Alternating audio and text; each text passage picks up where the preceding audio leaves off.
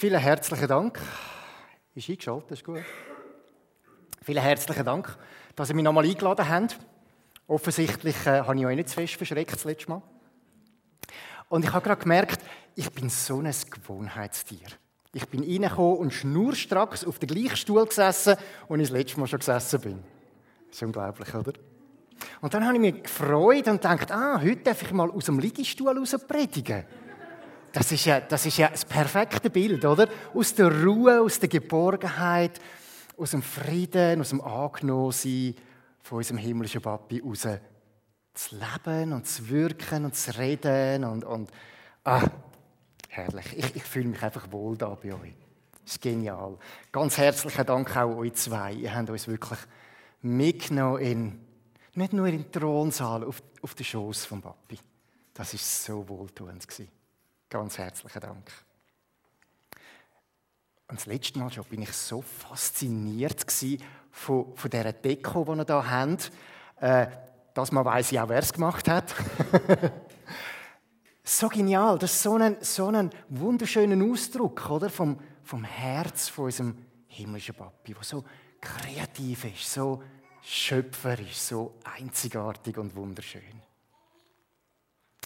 So, es macht, wie gesagt, einfach Spaß da zu sein, mit euch zusammen Gott anzubeten, Gott zu begegnen und das Thema, das ich, das ich gewählt habe für heute Morgen, heißt eben Räume zum Leben. Den Text dazu habe ich aus dem zweiten Kapitel im ersten Buch der Bibel, 1. Mose 2, Verse 8 bis 17.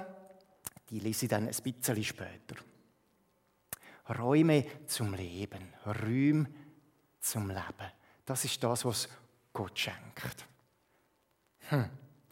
Viele Kinder und Jugendliche, wie zum Beispiel unsere drei Teenie Girls, die wir letzten Sonntag den Rundeabschluss hatten, ähm, wo wir uns gefragt haben, ja, was habt ihr denn so für Ziele im Leben? Dann sagen sehr viele, schon Kinder und Jugendliche, ja, unter anderem eine Weltreise und, und weiß ich was alles, aber ich will vor allem auch Familie und Kind haben. Das gehört wie selbstverständlich dazu. Und viele junge Bärli, die sagen das Gleiche. Natürlich, wenn wir irgendwann einmal Kind haben. Und auf einer Homepage, die heißt Swiss, äh, Swiss Mama, äh, da habe ich Folgendes gelesen. Müsst ihr mal hören. Der Wunsch nach einem eigenen Kind ist ein Urbedürfnis der meisten Menschen.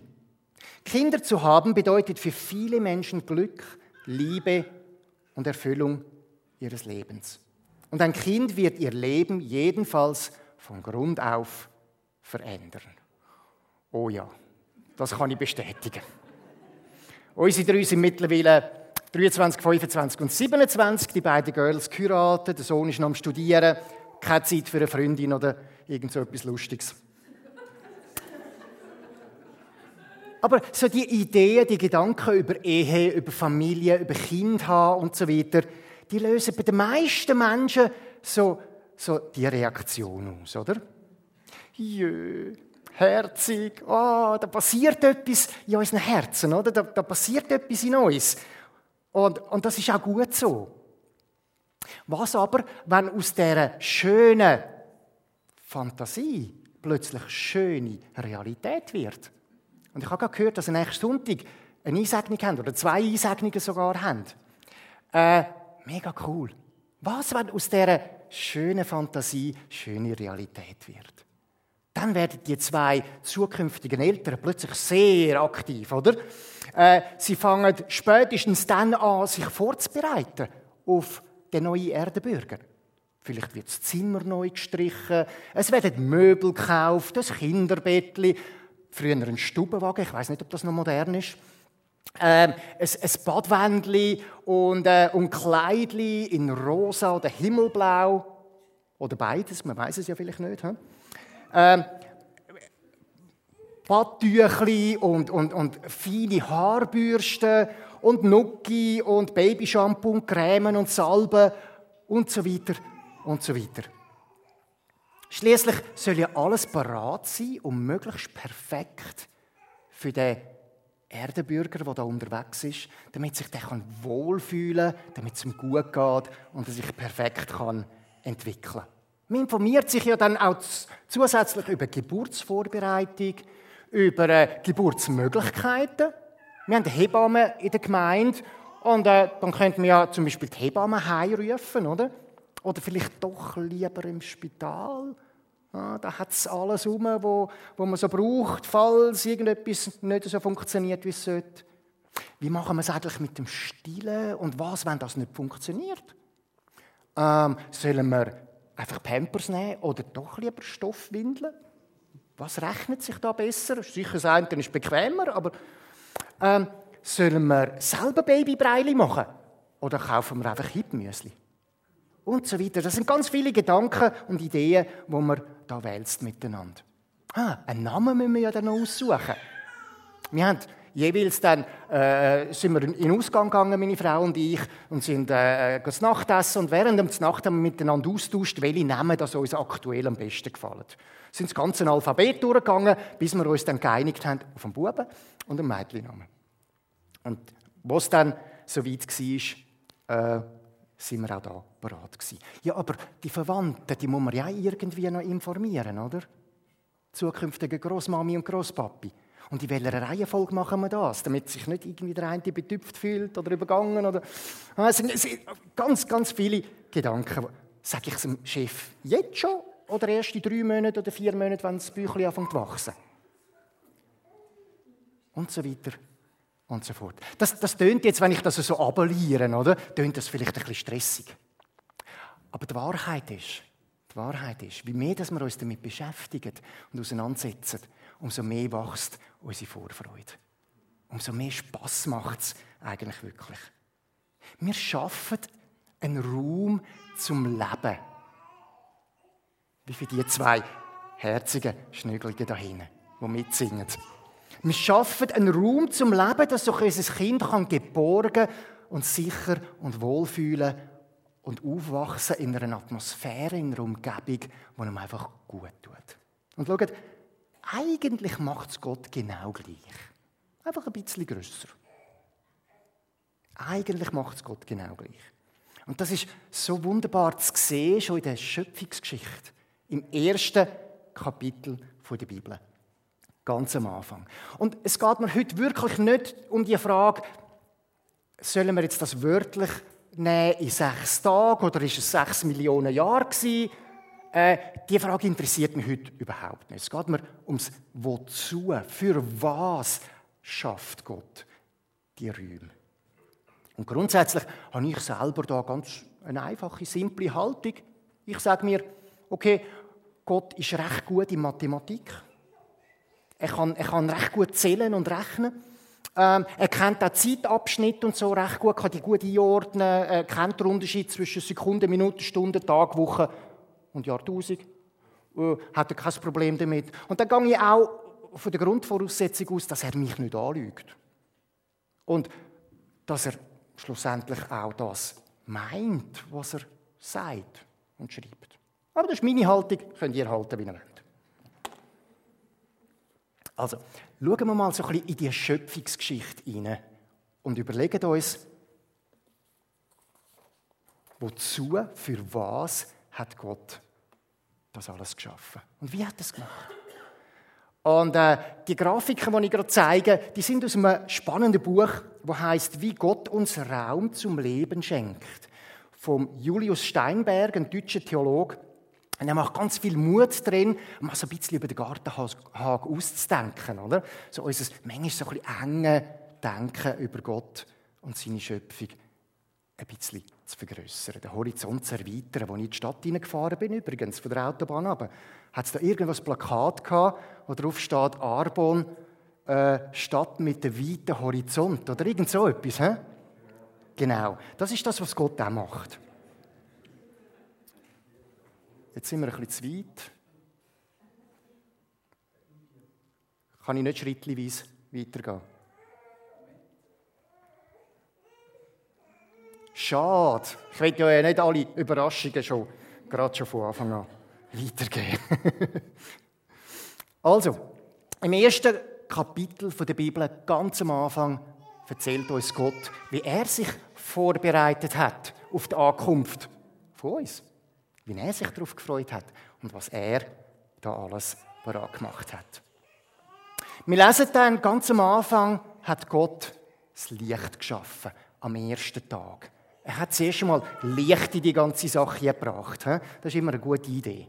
Zuerst mal Licht in die Situation bringen und dann sieht man schon viel klarer und viel weiter. Und er hat Licht und Finsternis getrennt voneinander. Und das eine hat er Tag genannt und das andere Nacht. Ja, wunderbar. Das eine hat er Tag genannt und das andere Nacht. Das ist der erste Schöpfungstag. Ist noch interessant, dass es da heißt, dass Gott das Licht geschaffen hat, aber Sonne, Mond und Sterne, die kommen erst am vierten Tag. Ist vielleicht ein bisschen verwirrend am Anfang, oder? Aber gehen wir mal einfach schrittweise weiter. Am zweiten Tag, da hat Gott ein Gewölbe geschaffen, einen Raum, eine Feste, steht da im Luther. Äh, und die hat er dann Himmel genannt. Und er hat das Wasser über dem Himmel, über, der, über dem Gewölbe und unter dem Gewölbe trennt und somit den Kreislauf vom Wasser in Gang gebracht. Das ist der zweite Tag. Gott hat sozusagen eine lebensfreundliche Atmosphäre geschaffen. Im wörtlichen wie auch im übertragenen Sinn. Am dritten Tag hat dann Gott das Land und das Wasser voneinander getrennt und er hat auf dem Land fruchtbare Pflanzen und Bäume aller Art wachsen lassen. Wunderschöne Sachen, wie wir da vorne sehen. Bis dahin hat Gott eigentlich all das gemacht, was ich am Anfang beschrieben habe, von werdenden Eltern.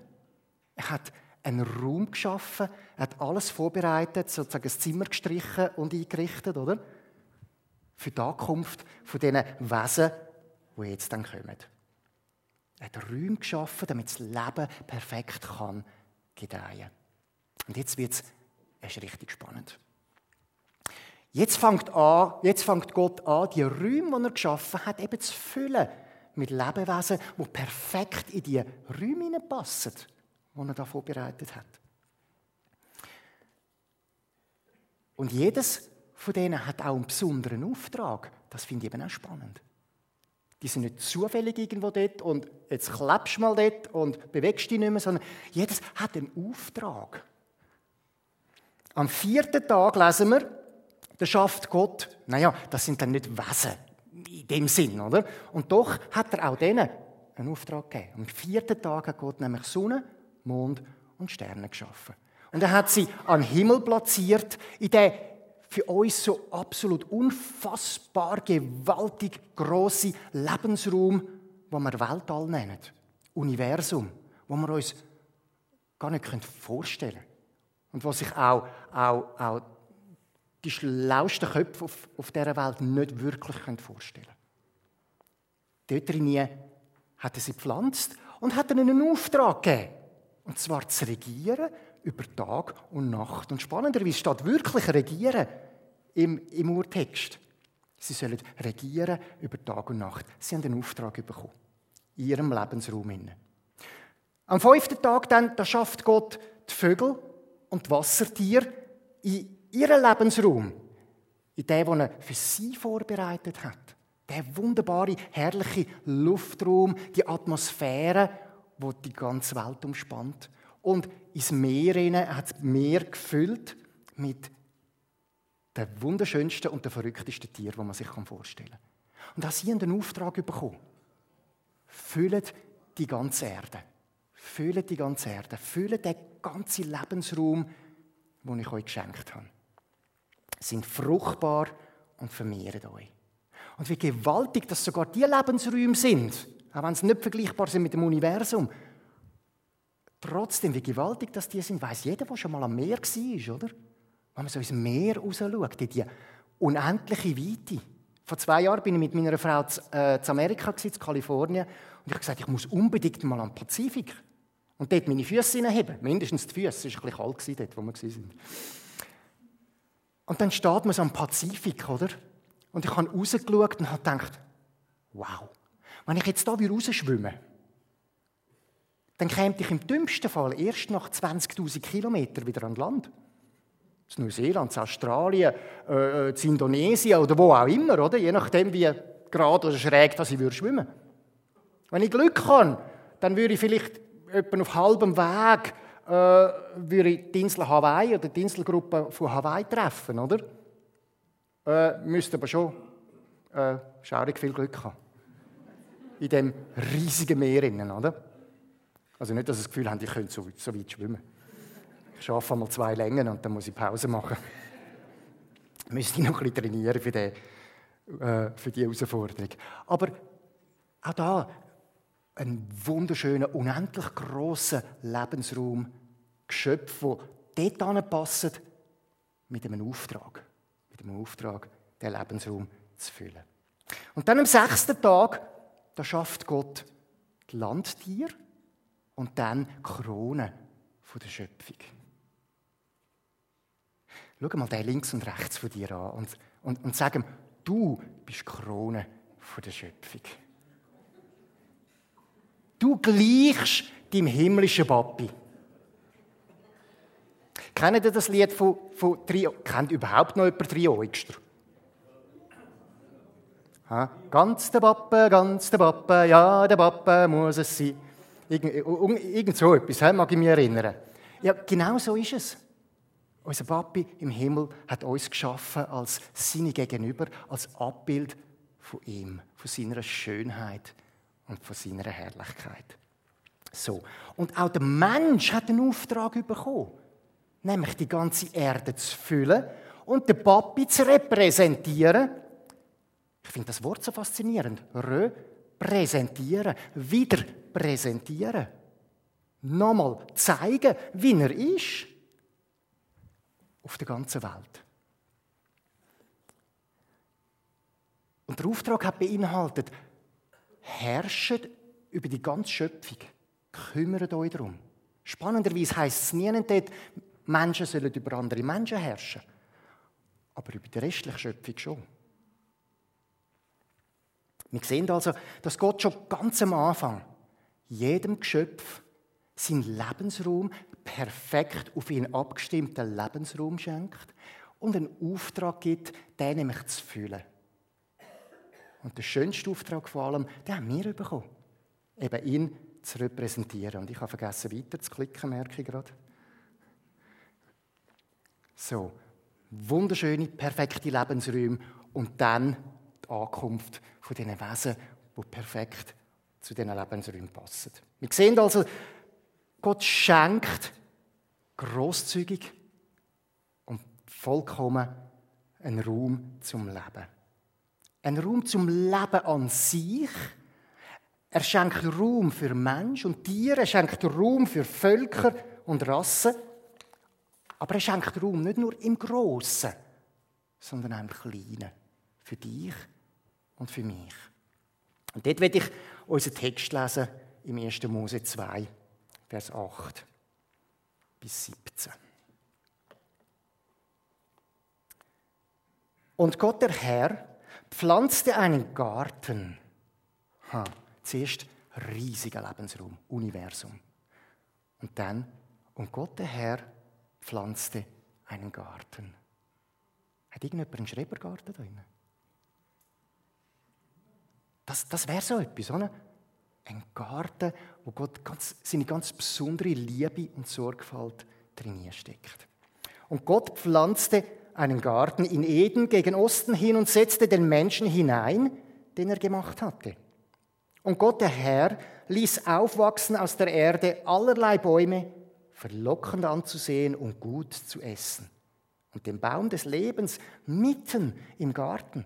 Und den Baum der Erkenntnis des Guten und Bösen.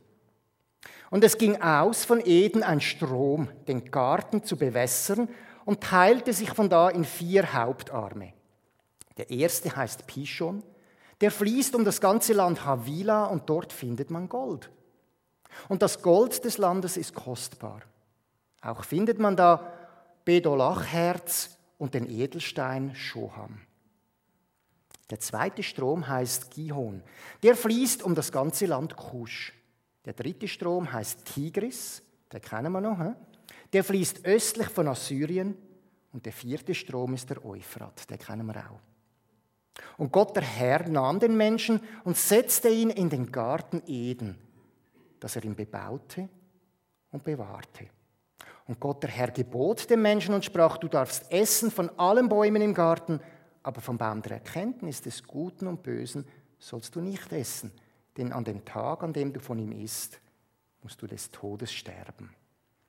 Und Gott pflanzte einen Garten.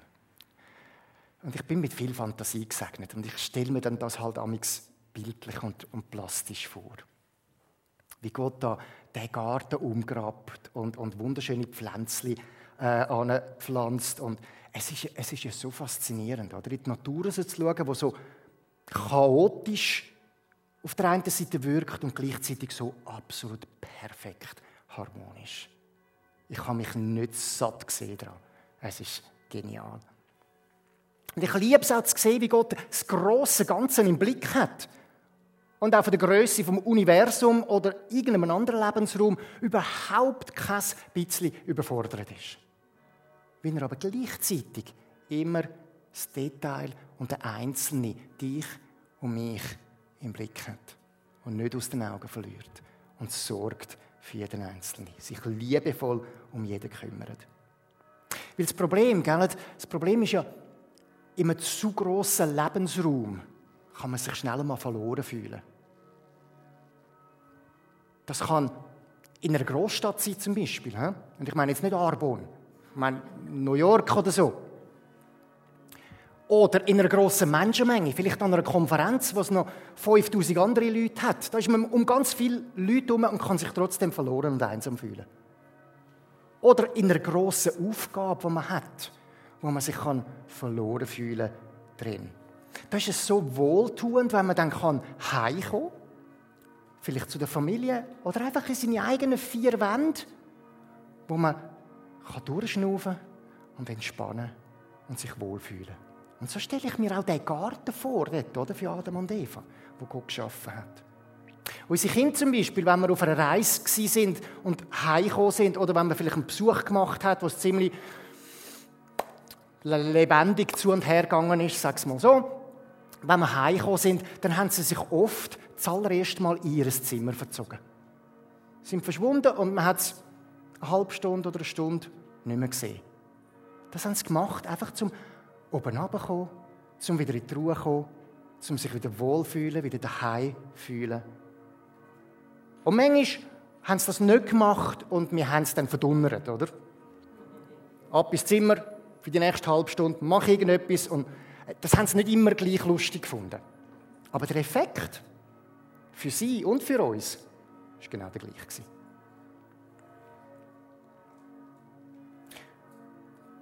Gott bereitet also für Adam und Eva, Gott bereitet für den Mensch, für den Einzelnen so einen Ort zu. Mit Kerzenlicht, mit Blumen, mit schöner Musik und der Botschaft, hey, ich freue mich auf dich.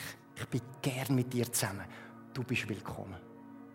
Und schau, wenn du dich überfordert oder gestresst fühlst oder verloren, dann ist, dann ist es Zeit, dass du immer wieder an diesen Ort zurückkommst. Der Ort, wo eigentlich letztlich er selber ist. Wir haben gelesen, dass mitten in dem Garten ein besonderer Baum war, nämlich der Baum vom Leben.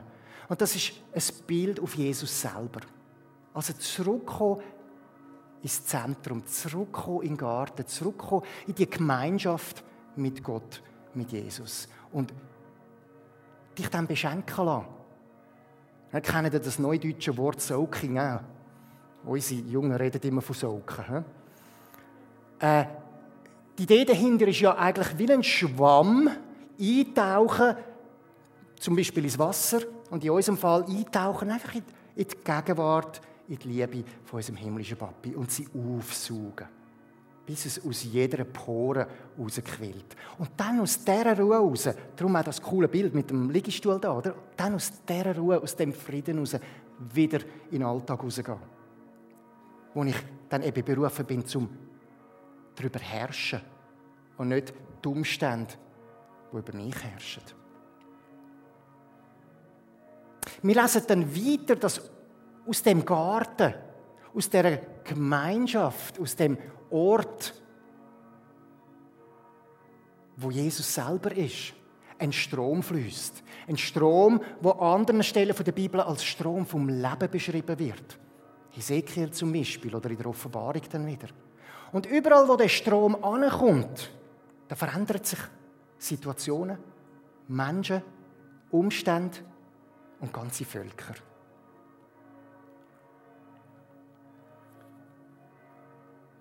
Aus dieser Gegenwart mit Gott raus, da fließt ein Lebensstrom.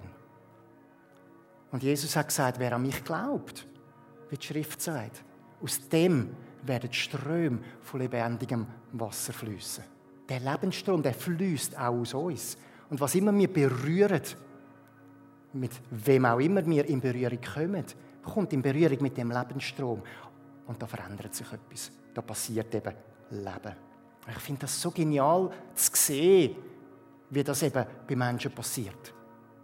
Meine Mami hat sich vor vier Jahren bekehrt.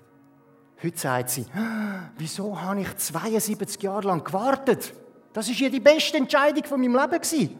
Und es geht ihr so gut und es hat sich so viel verändert. Und ich finde es so genial.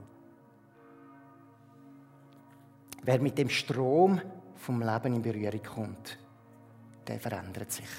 Und schaut, das ist das, was die Welt um uns herum braucht. Genau das und nichts anderes. In Berührung kommen mit dem Strom vom Leben. Das ist das, was Gott eigentlich gemeint hat mit dem Auftrag, oder? Geht und füllt die ganze Erde. Füllt sie als meine Repräsentanten, als meine Kinder mit meiner Güte, mit meinem Leben. Und dann lesen wir weiter, dass der Ort, der Garten, ein Ort der Begegnung ist. Und diesen Aspekt, den habe ich erst so ein bisschen angetönt. Aber eigentlich ist das der faszinierendste und der beste und der erstaunlichste von allem. Gott hat von Anfang an, von Anfang an bei seiner Schöpfung wohnen. Sie nicht nur beobachten, wie ein Besucher im Zoo oder im Safari-Park. Sondern sein Ziel, seine Absicht war schon immer, bei uns zu wohnen. Mit uns zu wohnen in uns zu wohnen. Und das finde ich so genial. Eben, mitten im Garten ist der Baum gestanden, zum zu zeigen, ich bin mitten in deinem Leben inne. Dort wo ich sein, dort wo ich verwurzelt sein. Dort wo ich, dass du immer wieder ankommst. Von dem Baum wo ich, dass du isst, jeden Tag. Mitten in deinem Leben, mitten in deinem Garten, mitten in deinem Lebensraum. Oder dann lesen wir auch im Kapitel 3, Vers 8, dass Gott selber jeden Tag spazieren ist in dem Garten. Und Adam und Eva begegnet ist und Gemeinschaft hat mit ihnen und sich gefreut hat daran. Gott geht mit dem Mensch eine Beziehung ein und er schafft einen Ort, wo die Beziehung auch stattfinden kann. Wie genial ist denn das? Wie genial ist denn Gott eigentlich? Im Alten Testament ist das mal grundsätzlich, wie wir jetzt gesehen haben, die Erde für die ganze Menschheit gewesen. Aber dann im Speziellen auch der Garten für Adam und Eva. Oder dann später das verheißene Land für Israel, oder? Das war auch so ein Lebensraum, wo Gott geschaffen, vorbereitet hat und sie berufen hat, den einzunehmen. Haben wir übrigens auch schon mal darüber nachdenkt, dass Gott sagt, schaut, das Land da, wo Milch und Honig fließt, das habe ich euch geschenkt. Beachtet das Wort geschenkt. Und jetzt gönnt und es erobern. Moment mal. Hat gemeint geschenkt? Ja. Und darum gehen sie erobern. Äh, Moment mal, aber dort hat es Riesen. Ja. Gehen sie erobern. Ich habe es euch geschenkt ist, ist irgendwo durch ein bisschen paradox. Oder? Wir verstehen das ein bisschen anders. Und es heisst geschenkt. Aber Gott lädt uns ein, das, was er schenkt, in Besitz zu nehmen.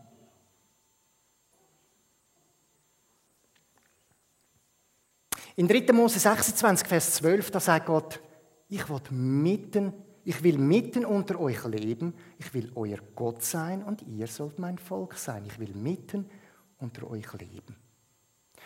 Und im Neuen Testament, in der Offenbarung zum Beispiel, da lesen wir von dem neuen Himmel, der neuen Erde, dem neuen Jerusalem, wo Gott vorbereitet hat für sein Volk als Lebensraum für alle Ewigkeit.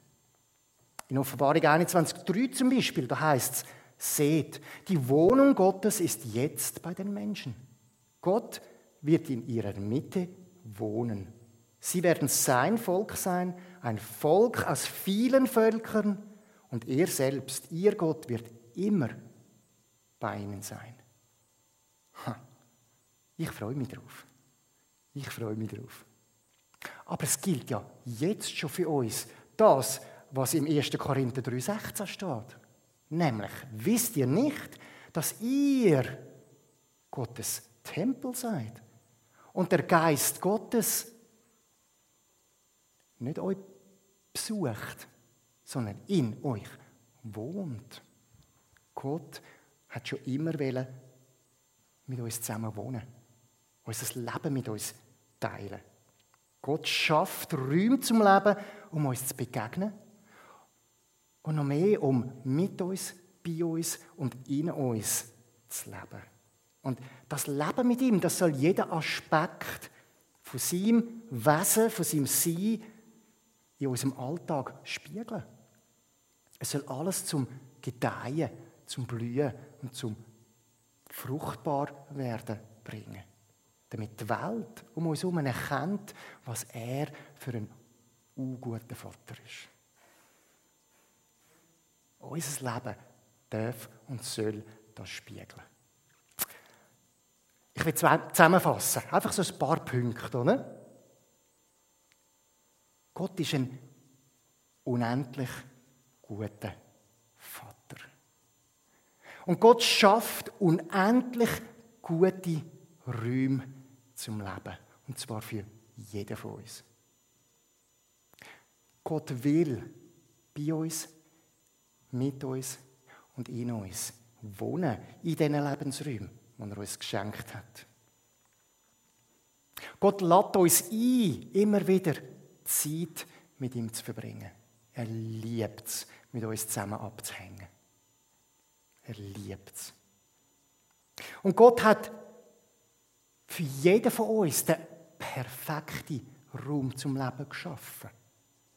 Ich muss nicht spienzeln auf zu sein und denken, ah, wenn ich so wäre wie sie und wenn ich, wenn, ich, wenn ich das Umfeld hätte wie sie und wenn ich ihre Gaben hätte, ja, das wäre genial. Nein, Quatsch. Die sind gut für sie. Gott hat schon Susi, er braucht nicht nochmal eine. Aber er braucht, noch, er braucht eine reine und nicht eine Susi-Kopie. Weil er für mich den perfekten Lebensraum geschaffen hat, wo nur ich kann ausfüllen und ihn drin repräsentieren. Gott will, dass sich der Garten Eden letztlich wirklich über die ganze Erde ausbreitet. Hm. Und wisst ihr, das haben wir ja gelesen, oder? Gott schenkt nicht nur den perfekten Lebensraum, sondern er schenkt auch einen Auftrag zusammen mit dem Lebensraum, wo wir alle haben. Und zusammen mit dem Auftrag schenkt er auch alle nötigen Ressourcen, die wir brauchen dazu. Mögt ihr euch erinnern? Wo der Fluss durchgekommen ist, hat er Gold offenbart und Edelstein und andere Schätze. Die sind dort für uns, damit wir es nutzen und einsetzen. Gott möchte, dass du den Lebensraum, den er dir geschenkt hat, dass du den ausfüllst, ausbreitest und der Welt zeigst, was für ein unguter Vater er ist. Amen.